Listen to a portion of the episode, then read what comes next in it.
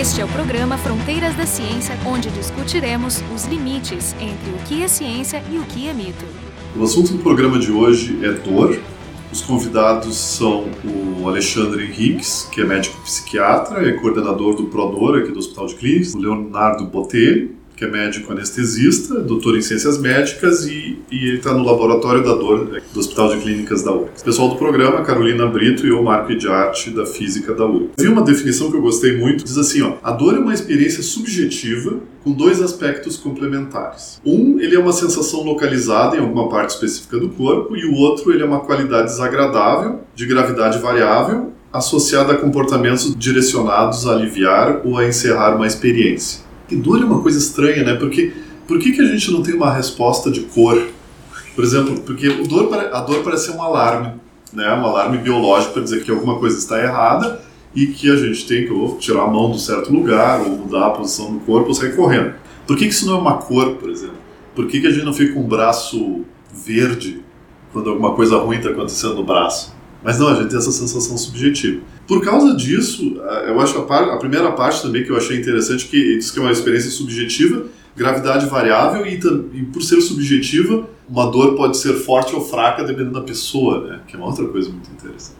Bom, isso aí foi a minha introdução, mas eu queria perguntar, eu vou começar com o Alexandre, que é o psiquiatra, falar da parte mais subjetiva da dor. O que seria a dor para ti? A dor é uma situação complexa, ela é universal, quando eu digo universal, ela quer dizer que assim não é só restrita até os seres humanos. Todos os seres humanos vão ter em algum momento dor, mas os animais e até as plantas hoje está comprovado que também têm reações semelhantes à dor. Em todos os seres vivos quase acabam tendo reações parecidas com isso. E tu trouxe um aspecto importante que até às vezes para que possam, a gente possa ajudar as pessoas a diferenciar é que a diferença de dor aguda e dor crônica. A dor aguda tu tem aquele estímulo e tu vai usar ele como uma defesa, né? Para tu saber que alguma coisa não tá boa e tu vai ter que te regular em relação àquilo ali. A dor crônica não. Né? Normalmente ela tem um período de mais de seis meses, ela já não tem uma função de alerta e protetiva, né? e ela acaba, para as pessoas que apresentam situações de dor crônica, e hoje 30% das pessoas em algum momento vão ter dor crônica, de todo mundo, dor todas as crônica idades. é um alarme que estragou. É um alarme que estragou, que É, deu problemas. É um alarme de incêndio que continua tocando e não tem incêndio. É mais né? ou menos isso. É, que tá com, não consegue desligar o alarme ou continua com o estímulo crônico lá. Então é uma situação que gera muita dificuldade. Então acho que essa é uma diferenciação importante inicial. Costumo falar que dor é uma coisa muito fácil de ser sentida e muito difícil de ser explicada. Existem várias definições de dor e a Sociedade Internacional para o Estudo da Dor, a IASP, que é a sociedade eh, de pesquisa que fomenta a pesquisa e estudo de dor no mundo, eh, ela tem uma, é uma definição que é um pouco diferente dessa, que a dor é uma experiência sensorial e emocional desagradável e ela está associada a uma lesão tecidual ou a uma lesão potencial, ainda não causada a lesão, ou mesmo sem lesão, mas descrita como se tivesse uma lesão, descrita como tal. Né? E aí a gente já pega algumas di- dimensões. Né? A dor não é uma coisa só sensitiva. Ela está carregada com uma emoção desagradável, ruim. Ninguém gosta de sentir dor. né? Hoje a gente sabe que existem conexões, as, a- as áreas de processamento de dor, não, não existe uma área específica como a área da visão, como a área do controle motor, como a área da cognição, etc. A dor ela é processada praticamente em todo o encéfalo. né? Isso é uma coisa interessantíssima, né? Sim, conectada. E as áreas de- que mais ah, definem a intensidade da dor, e- estranhamente, não é a área de processamento sensitivo, é a área de processamento emocional. É o giro dos cinco, são áreas específicas do cérebro que processam as emoções. Daí a importância, essa conexão em que já desde cedo a, a definiu, né, da experiência sensorial e emocional junta.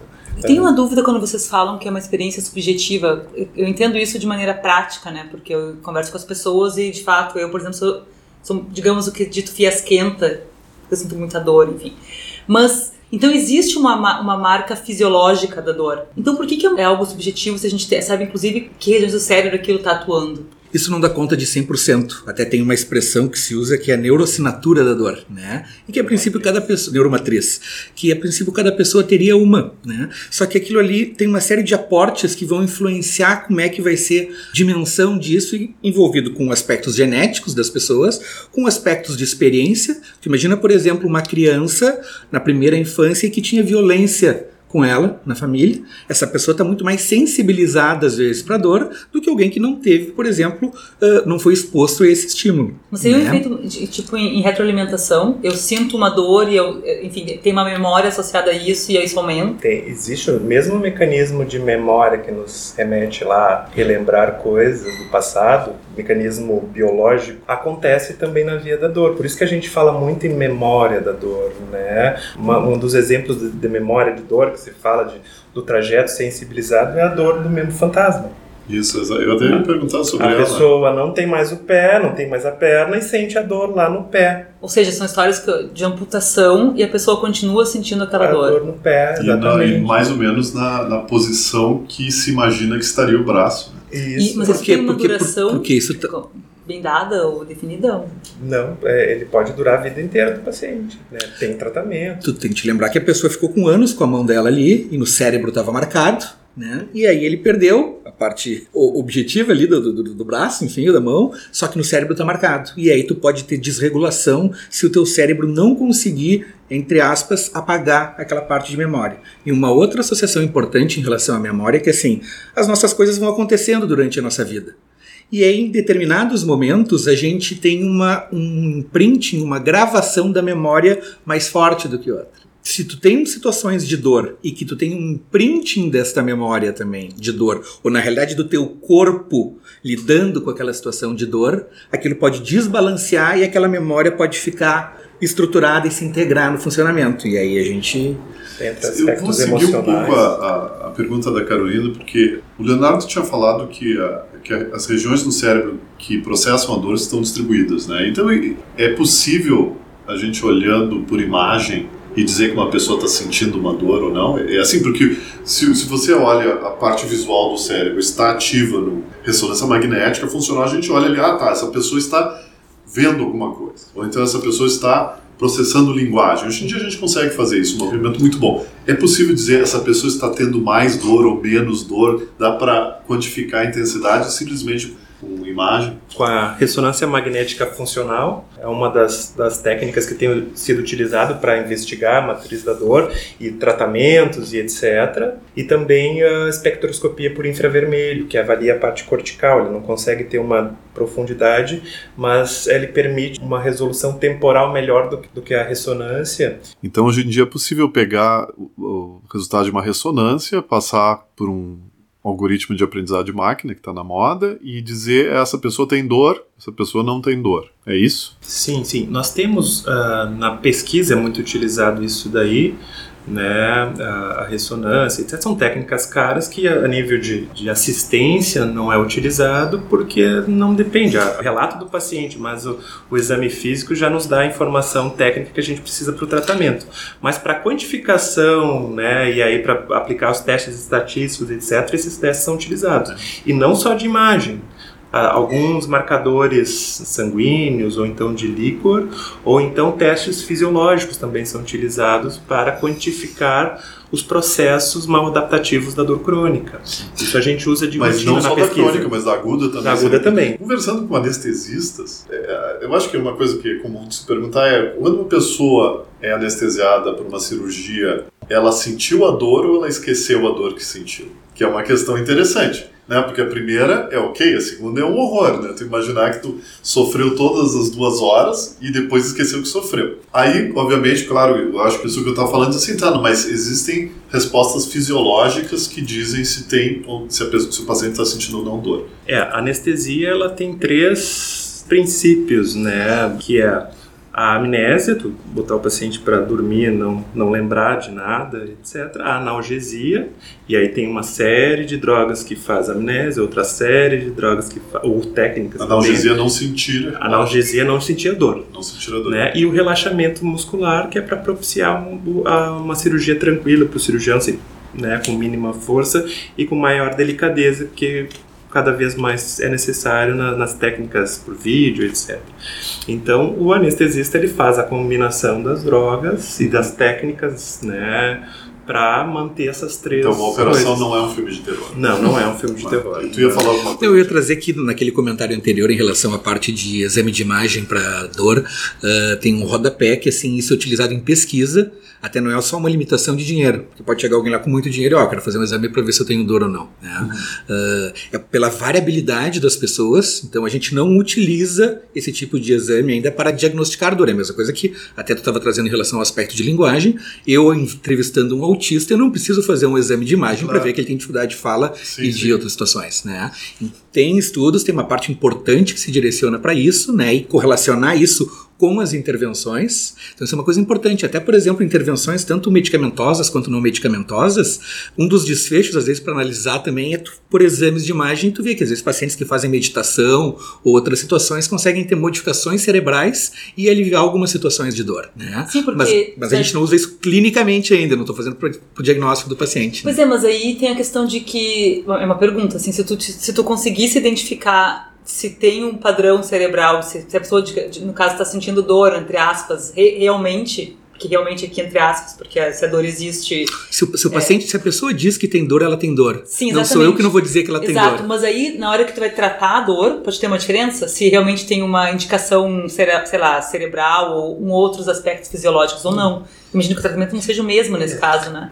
É, quando a gente está de frente do, de, um, de um paciente, cada caso, né, mesmo sendo a mesma patologia, etc., ah, se apresenta diferente. Um vão apresentar mais o fenômeno da nocepção, que é a transmissão da lesão, ou seja, tem uma lesão importante e aquilo ali está sendo percebido como dor. Outros já vão ter pouco componente disso, já vai ter uma, a dor mantida por uma plasticidade mal adaptativa do sistema nervoso. Isso daí vai se expressar com outros sintomas, como insônia, como transtornos ah, emocionais associados ao quadro de dor, alterações comportamentais, etc. E outros até sociais. Então a gente tem que avaliar o paciente como um todo e quantificar o que cada um desses, desses fenômenos está em cada quadro para tu dar o devido peso de tratamento para cada um. E daí que vem uma das grandes dificuldades, né, que o- os médicos mais novos não têm ainda experiência, etc, que é fazer essa avaliação importante e tu dar o devido peso. E aí tem aqueles quadros que o paciente opera e não melhora, ou que faz tratamento durante anos, ou que faz 50 mil fisioterapias e não melhora, etc. Porque talvez não se está dando ênfase à dimensão que está sendo o principal problema na manutenção desse quadro. É comum a dor ser subestimada quando ela é o único sintoma reportado para o médico? Usualmente, né? Isso acontece, até eh, saiu um estudo esse ano dedicado até principalmente à parte de fibromialgia, que é um outro tipo de que é um, que é um tipo de doença que tem dor como uma das características principais e que eles viram, por exemplo, que até a pessoa ter o primeiro sintoma de dor e ter o diagnóstico no mínimo seis anos e meio, né? Seis anos? seis anos e meio, Quer e dizer pra que a pessoa vai a médico, a médico... Isso, ela é exposta, até a gente diz aí, atrogenia, a, a tratamentos que às vezes não, não são adequados, enfim. Quando ela chega, para quem tem fibromialgia, no médico de família, até ela chegar no especialista e o diagnóstico estar estabelecido de fibro, é três anos e meio. Então, mesmo também tu entrando, aquele de seis anos e meio ainda é antes do, de entrar no sistema de saúde, né? E isto lá no Canadá.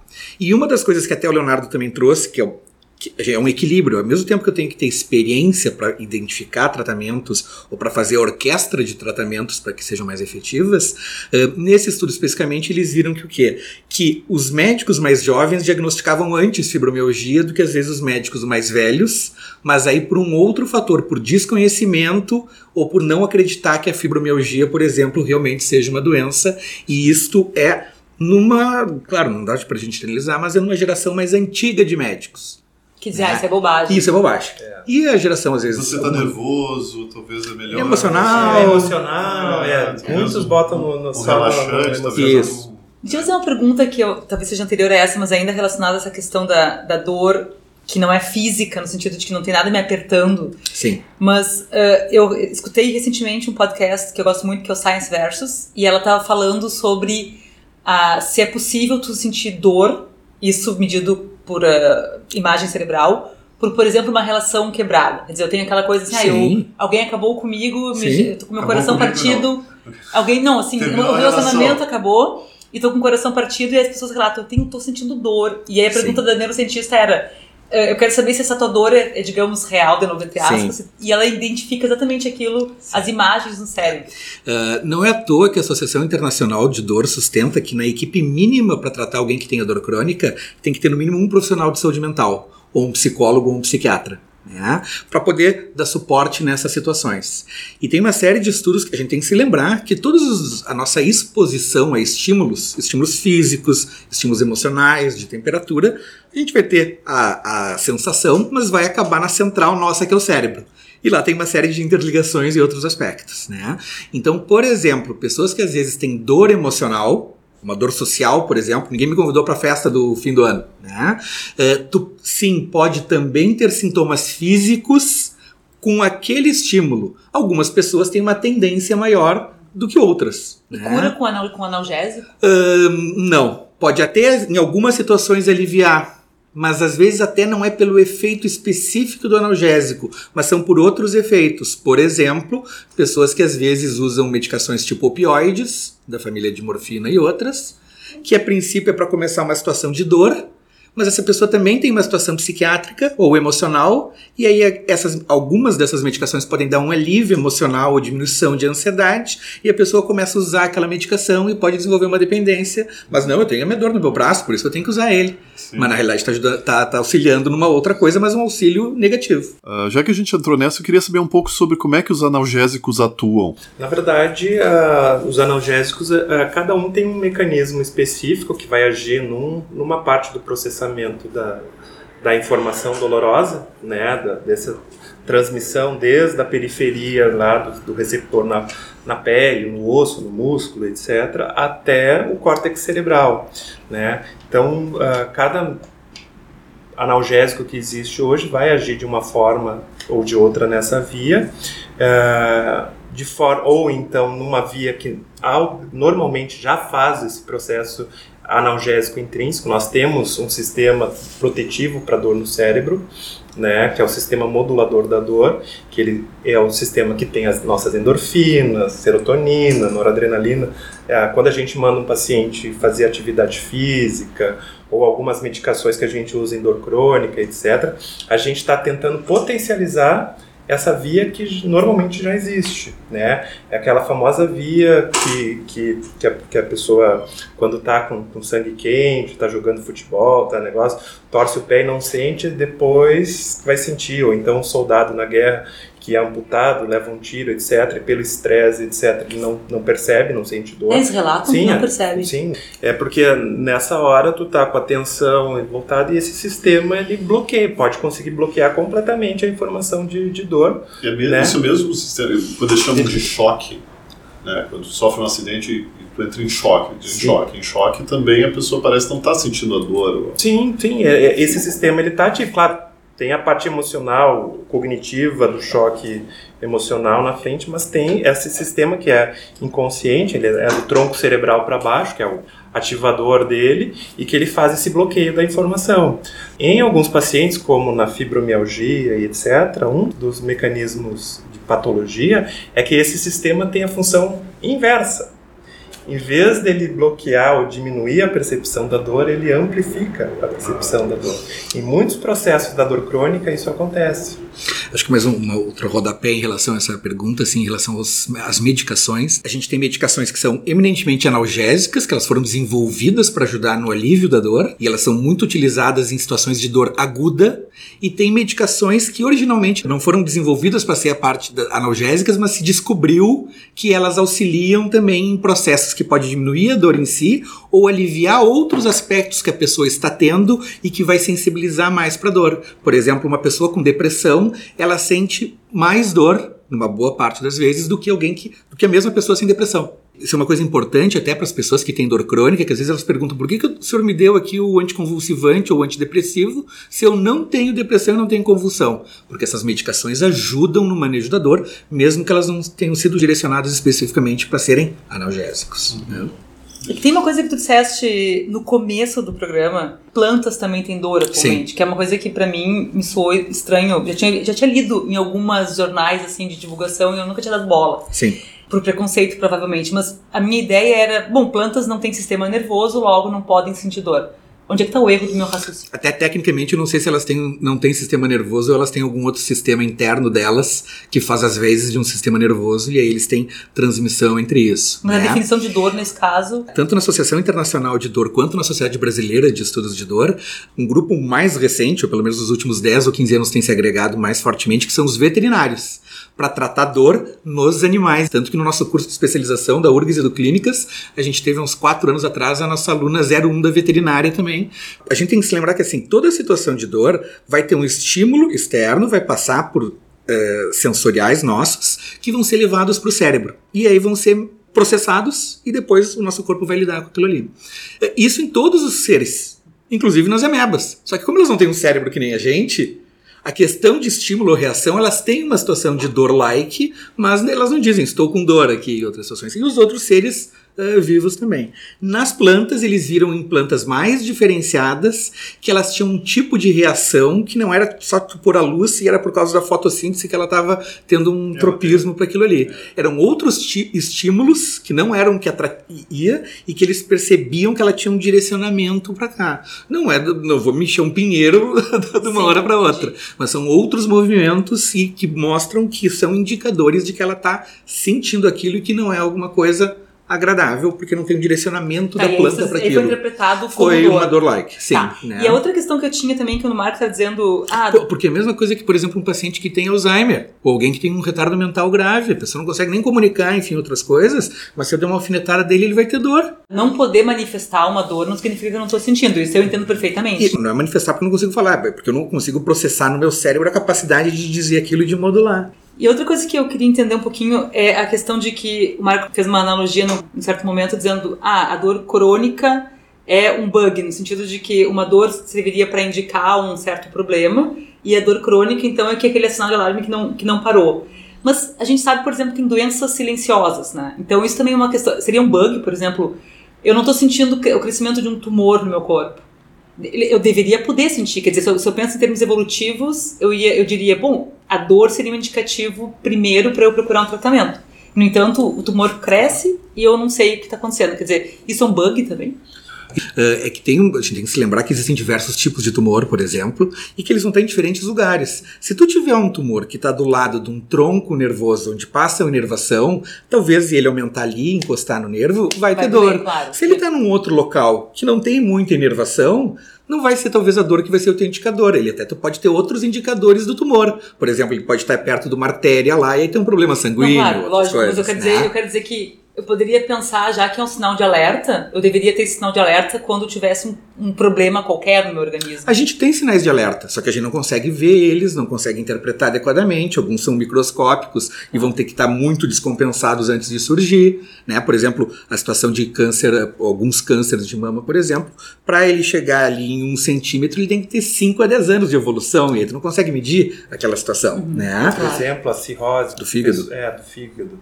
Pra- Se, se não existisse testes químicos que a gente fizesse de rotina, a pessoa só ia sentir uh, o problema maior quando tivesse pacite, quando Ou tivesse seja, outro- dor é um dos sinais. É na um verdade. dos sinais. Não, sinais. Não. Isso que eu queria perguntar também. Existem os receptores de dor, eles estão bastante nas nossas nossa, nossa superfície, na pele, né? Também dentro dos órgãos.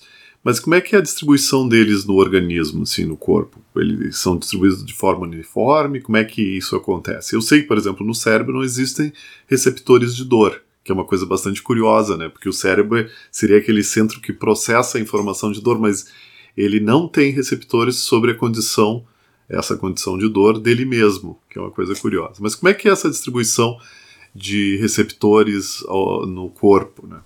A gente chama os receptores específicos para dor de nociceptores. Eles estão distribuídos, né? Ah, Existem algumas áreas que têm maior concentração, por exemplo, áreas de, de sensibilidade fina, mão, lábio, córnea, etc. Face, Face, pés tem bastante. Até a representação dessas áreas no cérebro são maiores. tá? genitais também. Isso. Coxa, dorso e etc. são áreas que têm menos ah, densidade menor de nociceptores.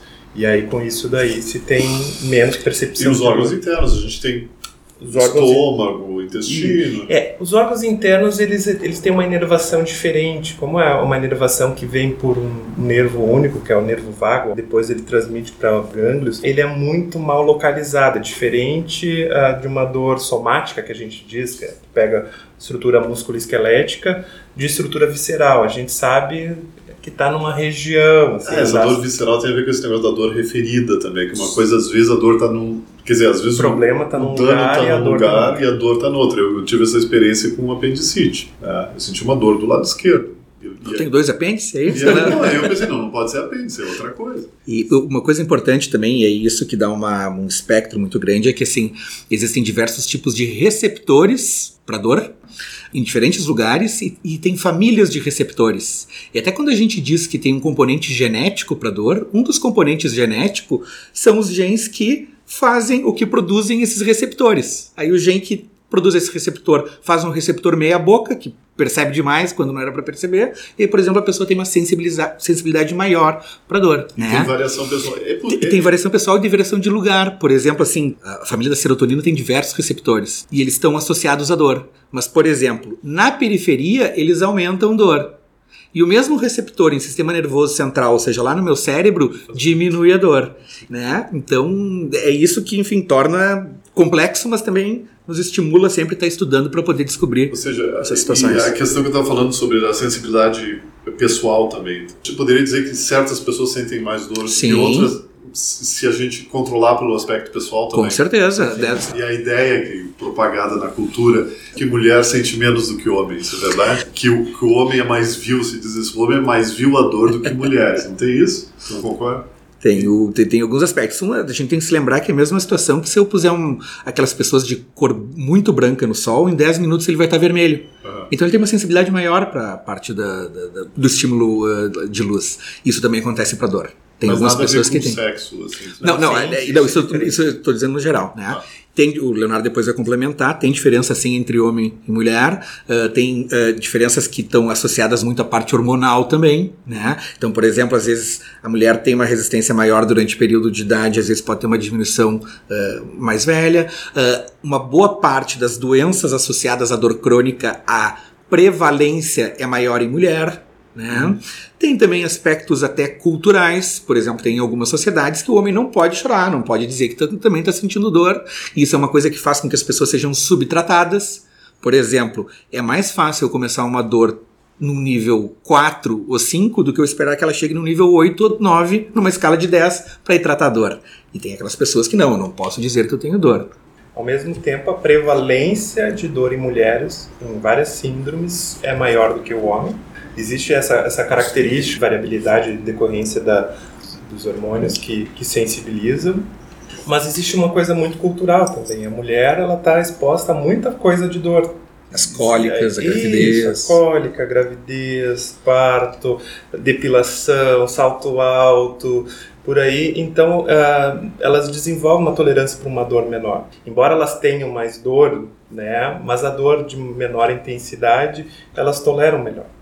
Já o homem que não tem muita variabilidade, etc., realmente, um- uma mudança assim, ele já sente, já tem. Mas como é que vocês, vocês estão dizendo isso tudo controlado pelo fato que tu estavas comentando agora há pouco, que é o fato de que homem não chora. Então eles pod- poderia ser uma questão de que eles não declaram a dor.